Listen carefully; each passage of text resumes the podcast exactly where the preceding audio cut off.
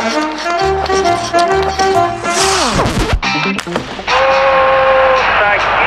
моментов больше не будет. Не будет. Хоккейный период.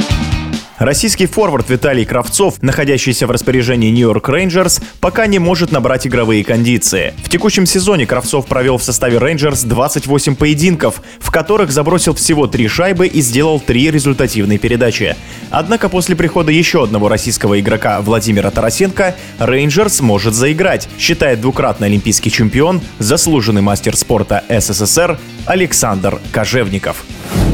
Ну, команда достаточно уверенно играет. Сейчас с приходом еще одного русского игрока. Я думаю, что там сейчас должно первое звено быть ударным. Но посмотрим, надо же привыкать друг к другу. Посмотрим, что будет дальше. Но уверенность в рейнджерсах есть. Что можно сказать про Виталия Кравцова? Ну, достаточно молодой форвард. Но я думаю, что смотрится неплохо. Но надо, конечно, прибавлять в уверенности и дальше расти. Талантливый парень с хорошими габаритами. Я думаю, будет прибавлять. Но все же по-разному, как цветы, по-разному распускаются, по-разному привыкают к новым обстановкам и почувствовать себя и быть уверенным в себе. Какую-то надо наглость иметь. Тоже не один такой талант, там же много игроков талантливых. Так что надо поувереннее себя чувствовать, я думаю, что у него все пойдет. Но если его обменяют, это новая встряска для него. Будет расти все равно, я думаю. Где-то, может быть, там партнеров подберут правильных. Здесь все-таки какой-то, мне кажется, вот есть неуверенность в нем. Я думаю, прибавит, и у него будет все хорошо. Я не думаю, что надо Виталию возвращаться в КХЛ. Это его желание, и он понимает обстановку лучше, чем я со стороны буду давать какие-то рекомендации или что-то. Это вот чисто должно быть решение.